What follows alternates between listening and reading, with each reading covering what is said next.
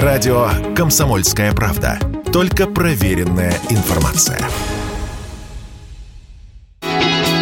На треть вырос спрос на путевки в Южную и Юго-Восточную Азию за последние два месяца, сообщают РИА Новости, ссылаясь на данные туроператоров. Речь о таких странах, как Таиланд, Мальдивы, Вьетнам, Индия, Индонезия и Шри-Ланка. Стоят туда путевки недешево. Цены начинаются примерно от 70 тысяч за семидневный тур на одного человека. Ради чего туристы летят на юго-восток, радио «Комсомольская правда» рассказал президент Альянса туристических агентств России Александр Мукартычан.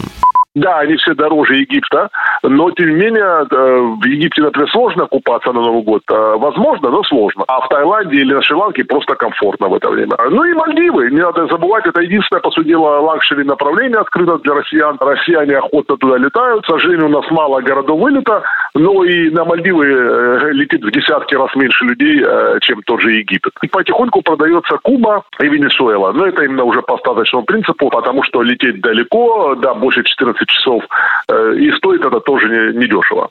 И все же самыми популярными среди зарубежных курортов для россиян остаются места поближе. Сколько стоит отдохнуть на Новый год в Египте, Эмиратах или Турции, нам рассказал Александр Макартачан из зимы в лето. Сейчас самый недорогой там это Египет, чтобы покупаться в Красном море, так, чтобы можно было удобно долететь. Рейсы в Египет у нас летают порядка из 15 городов Российской Федерации, прямые рейсы. За там 60-70 тысяч рублей на двоих можно полететь. Да, это будет скромный отель, но тем не менее по системе все включено, с перелетом, с проживанием, с питанием. После Египта я на второе место поставлю Арабские Эмираты. Это уже совсем другие цены, но это тоже там, минимум 10 городов вылета. Мы имеем Третье место прочно остается за Турцией. Турция уступила лидерство, потому что сейчас там невозможно купаться в Средиземном море. Но есть Стамбул, мега популярный город, и россияне в Стамбул, тем более у нас сейчас нет прямых рейсов в Европу, и многие россияне используют Стамбул для пересадки в дальнейшей в ту же Европу. Ну а тех, кому милее горы и снег, ждут горнолыжные курорты. Сейчас для россиян доступны склоны стран ближнего зарубежья, среди которых Армения, Азербайджан, Грузия, Казахстан, Киргизия и Узбекистан.